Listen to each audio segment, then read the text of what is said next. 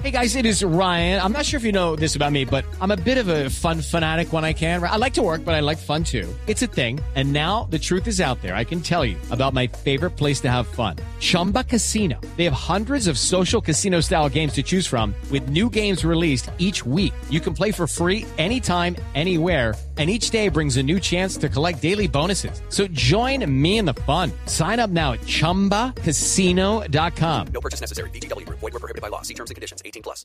Bueno, a las 8 y 36 minutos de la mañana nos vamos con nuestro tema central, el que les hemos estado, eh, pues, anunciando desde el comienzo del programa y en nuestras promociones en los días anteriores. Y es el cuadro de las emociones atrapadas, esas que no expresamos, esas que no dejamos salir, esas que por alguna razón nos tienen, uno podría decir que sometido. Vamos a preguntárselo a nuestra invitada eh, que pues en varias ocasiones nos ha acompañado, por supuesto, siempre, Claudia Castro, terapeuta cuántica, angeóloga, numeróloga, mentora de vida y transformación. Claudia, buenos días. Hola María Clara, buenos días. Buenos días Mauricio, Luis Carlos, Simón, Malena. Estoy feliz nuevamente de estar con ustedes en este espacio y feliz del tema que vamos a tratar también. Claro, no, por supuesto, porque es que pues todos tenemos como nuestros guardados en términos emocionales. No todo lo podemos expresar y eso también acarrea sus consecuencias. ¿Cuáles son esas emociones atrapadas? ¿Por qué quedan atrapadas, Claudia? Mira, María Clara, yo pienso que nuestra vida es un lienzo, es ese lienzo que pintamos con nuestros pensamientos y con nuestras emociones.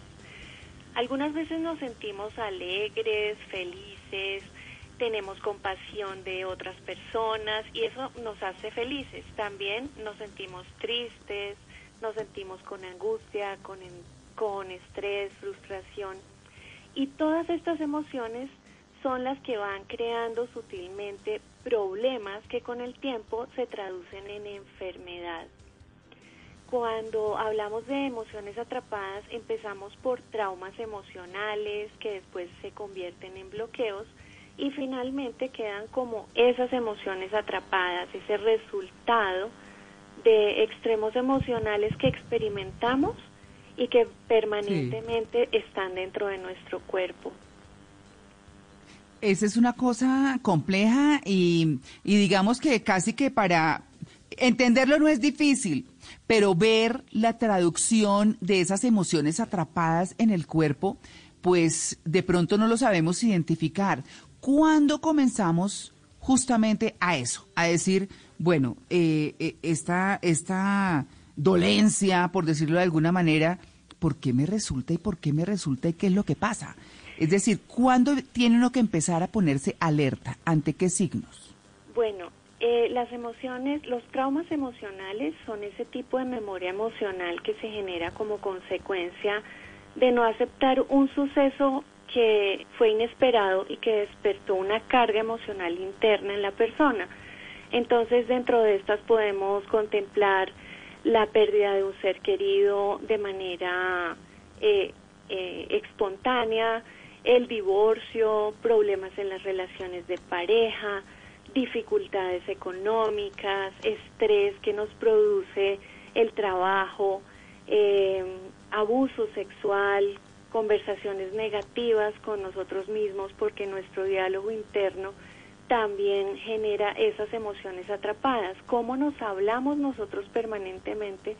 Porque finalmente somos nosotros los que diariamente estamos teniendo conversaciones, cómo nos sentimos, qué nos decimos, eh, si nos sentimos merecedores o por el contrario decimos todo el tiempo, no, yo no sirvo para esto, soy mala para esto entonces, ese diálogo interno va creando también en la mente subconsciente unas huellas que nos llevan a estos traumas emocionales. Bueno, es que, es que sí, esas son esas cosas que no eh, exteriorizamos, pero que además nos enseñan a no exteriorizar, ¿no? Sí, claro, porque a partir de ahí surgen las creencias, María Clara. La creencia es cómo nosotros eh, determinamos cómo nos vemos, cómo vemos a otras personas y cómo nos sentimos frente a cualquier situación, a cualquier suceso. Entonces, cuando empezamos a tener creencias negativas dentro de nosotros, empezamos a sentir cierta sintomatología en el cuerpo que hace que con el tiempo se traduzca en enfermedad. Es por eso que eh, tenemos que tener mucho cuidado con lo que pensamos, con lo que decimos. Y alguien decía, nunca pienses ni digas nada que quieras hacer ver realidad en tu vida. Y no, las palabras, uy, los pensamientos que son tan fuertes, aquí lo hemos comentado en varias oportunidades, y es eh, como cada que lleguen esos pensamientos negativos, malos, se dice, gracias, no por ahora. Y se va el pensamiento. A mí me funciona mucho. Sí, claro, funciona y tú eliges todo el tiempo qué creencias vas creando dentro de ti.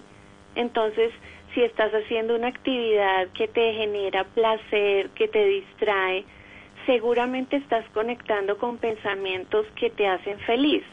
Pero si por alguna circunstancia estás haciendo cosas que no son de tu agrado, porque te tocó, no porque tú la elegiste, pues estás conectando también con unas frecuencias de pensamientos que no son positivas.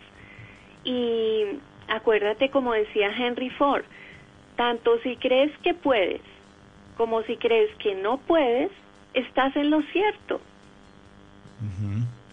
Así es, así es. Eh, los hombres de pronto nos vemos un poco más forzados a ocultar nuestras emociones. Ese tema de machismo, los niños no lloran. A ver, papito, póngase serio, o sea, como que nos están formando también para eso. De acuerdo, desde muy pequeños todo lo que escuchamos, el entorno en el que vivimos, empieza a generar nuestro sistema de creencias.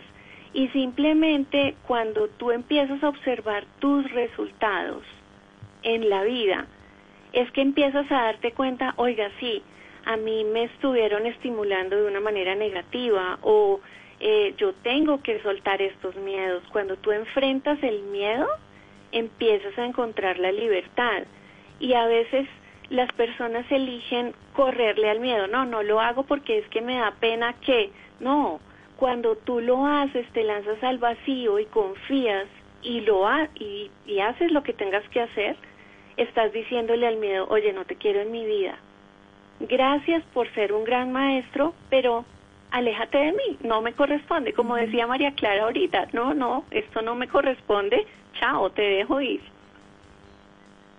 Sí, ¿cómo hacer si uno tiene una emoción que tiene represada constantemente o que no se siente en libertad de expresar. Es decir, hay personas que, por ejemplo, no se sienten en libertad de expresar la tristeza, les cuesta mucho llorar, no lo hacen constantemente, o personas que, por ejemplo, les cuesta manifestar su alegría de manera espontánea porque piensan que si todo está tan bien es porque algo malo va a pasar, o ese tipo de situaciones de personas que tienen una emoción represada que no se les facilita dar a conocer al mundo.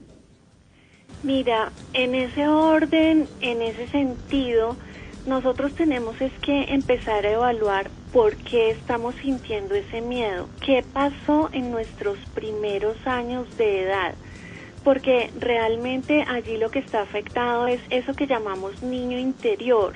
Esa niña, ese niño interior es el que tiene miedo a enfrentarse a ciertas circunstancias, pero cuando tú lo abrazas y le dices, oye, oye, ya no vas a estar tú al frente de expresar tus sentimientos, expresar tus emociones, porque yo, Malena, la grande, te abrazo y te digo, tú te vas a estar tranquilo, yo, gracias a ti, soy hoy la persona que soy y por eso ya no voy a sentir miedo de pensar lo que pienso, de decir lo que tenga que decir.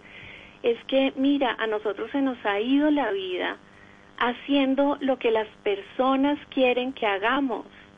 Pero cuando elegimos hacer lo que realmente nosotros queremos, es cuando tenemos muchas conquistas. Entonces ahí empezamos a expresarnos nuestros sentimientos porque antes dicen, no, no, si usted se deja ver amoroso, entonces de pronto se van a aprovechar de usted. Y eso es una creencia. Entonces es empezar a poner límites y a establecer que realmente tú puedes ser la persona que quieres y que sientes ser con el universo sin permitir que pasen por encima de ti. Los límites son importantes. Pero uno debería expresar ese tipo de cosas dependiendo de la persona a la que uno se las expresa, porque es que yo siento que también usted puede o expresar, eh, no sé, emociones positivas o negativas. Y en el caso, digamos, de las positivas, usted puede eh, de pronto tratar de, eh, o está esperando un feedback, algo de regreso, pero a veces simplemente la cosa rebota o pasa derecho. Y, y como que a veces son emociones que pueden estar desperdiciadas, ¿no? Entonces como que podría no tener sentido a veces expresarlas dependiendo de la persona a la que vayan dirigidas. Mira, es importante sí o sí extraer esas emociones de dentro de nosotros y no necesariamente tú las tienes que expresar directamente con la persona que te las está haciendo sentir en el evento en que sean negativas. Así nosotros podemos sacarlas en un cuaderno, escribir si hay necesidad de llorar porque eso nos causó dolor, el llanto es una forma de extraer esas emociones de dentro de ti y así no quedan atrapadas. El problema es cuando nosotros empezamos a acumular y acumular y a guardar y a guardar. Ahí se va generando rabia, resentimiento, eh, impotencia y es cuando diferentes órganos de nuestro cuerpo se empiezan a ver afectados.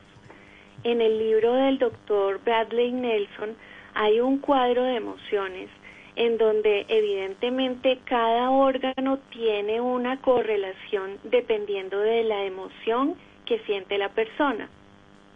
Y de ahí podemos nosotros descifrar qué es lo que realmente le está generando a la persona y por qué en ese órgano. Entonces uno dice, claro, es que tiene rabia, tiene resentimiento, se le puede estar afectando el hígado o la vesícula.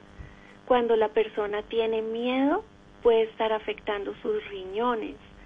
Cuando no se puede expresar fácilmente porque tiene miedo a ser criticado, a ser juzgado, ahí también pueden empezar los problemas de corazón, de intestino, de colon irritable. Cuando nosotros empezamos a tragarnos todas esas emociones, empezamos de alguna manera a afectar nuestros órganos vitales. Y a veces decimos, pero ¿por qué? Y entramos a escarbar y evidentemente son las emociones las que están generando todo ese tipo de, sintomatología. Eh, esa sintomatología, esa manera como se afecta a nuestro organismo, se puede dar en la medida en que en público yo prefiero mantener una imagen de ser rudo, fuerte, estable, pero todas esas emociones contenerlas y explotar ya cuando yo estoy solo. Eh, ¿Es sano hacer eso también o no? Porque hay gente que prefiere mantener una imagen de, esa estabilidad, pero cuando está solo sale corriendo al bosque y grita y patalea y llora en silencio y llora en privado. Esa es una forma de extraer las emociones de ti. Eso se, se requiere. Si tú no eres capaz de expresarle a la persona, a las personas, al núcleo donde te mueves, qué es lo que realmente estás sintiendo, esa es una forma en la que tú puedes extraer todo eso, escribiendo, cogiendo una almohada y golpeándola. Uno dentro de las prácticas que puede hacer en un taller es coger una almohada, un cojín y hacerlo representar esa persona o esa situación que nos generó eh, dolor, daño, tristeza y patearla y patearla, pero hay que sacar eso del cuerpo, porque cuando nosotros no expresamos esas emociones, es cuando empezamos a sentir dolor en el cuerpo, nos duelen los músculos, nos duele el cuello, los ojos, y eso tiene un significado. Cuando el cuerpo empieza a doler, hay que poner cuidado de qué es lo que está pasando con lo que estamos pensando, con lo que estamos sintiendo y qué es lo que estamos dejando de expresar. En el caso de las emociones negativas, usted dice que nos pueden afectar, ¿no? Nos pueden afectar físicamente, nos duele una cosa, nos duele otra, pero uno también puede tener emociones positivas reprimidas, o sea, que a uno le cueste expresar eso y también lo terminan por afectar. Claro, porque digamos yo tengo conocí un caso de una persona que eh, dentro de su núcleo familiar no se sentía valorada por su mamá. Entonces eso hizo que ella generara un muro dentro de su corazón y dejara de expresar abiertamente sus sentimientos por miedo al juicio, por miedo a la crítica, por miedo al que dirán. Y, y también se puede ver eso. Entonces, ¿qué hay que aprender? Hay que aprender que si tú te pegas al amor, todas las puertas se abren, pero si tú estás desde el miedo, todas las puertas también se te cierran porque pierdes las oportunidades de poderle expresar a la gente que amas cómo la amas, qué experimentas. Y fíjate que ahora con todo este tema del confinamiento, la pandemia, la invitación fue a compartir más con la familia, a reconocer más a la familia, a entender que estábamos dejando de lado por nuestro trabajo, por nuestras obligaciones, el hecho de compartir dentro de ese núcleo familiar y que aprendimos a ser pacientes, a ser tolerantes y a eh, compartir el espacio de una manera diferente. Antes los niños no veían a sus papás en la casa porque hoy papá y mamá salen a trabajar. ¿Qué hizo este tiempo? Que los papás tuvieran el espacio de compartir con sus hijos, de recibir esas clases del colegio por internet y de acompañarlos en su proceso. No ha sido fácil porque esos cambios abruptos también generan emociones atrapadas. ¿Cómo es que yo no puedo salir de mi casa porque me veo expuesto a que se me prenda un bicho? ¿Cómo es que yo tengo que quedarme en mi casa porque las personas a las que amo y que son mayores pueden estar expuestas a que yo de pronto les traiga algo y por mi culpa puedan ellos padecer la enfermedad y quizás morirse, que es lo que ha pasado. Mm, sin duda, pero a veces que es, quería preguntarle también que dentro de esas emociones, porque hay personas a las que les cuesta decir te amo, o te quiero. Diría uno que a veces expresar eso es tan fácil, pues por ser una emoción positiva. Eh, pero, como tosiendo, ¿no? Tanto? Uy, sí, te quiero mucho. Porque seguramente cuando estaban niños no les permitían hacer ese tipo de expresiones, porque la situación dentro de su núcleo familiar no era la más afectiva, porque podían estar expuestos a, a una relación de papás de conflicto, podía haber eh, alcohol, eh, que el papá tomara trago o que la mamá tomara trago. Muchos temas eh, a nivel familiar hacían que las personas reprimieran sus sentimientos, reprimieran sus emociones. Ahora, si nos vamos a años, uff, bien atrás, se corregía a los niños a través de la violencia, de los golpes. Hoy ya no se ve tanto de eso. Y ese tipo de acciones hace que en su edad adolescente o en su edad adulta sientan miedo de decir un te amo, te quiero, me haces falta, eh, necesito saber de ti, necesito que me acompañes, porque esa es otra cosa.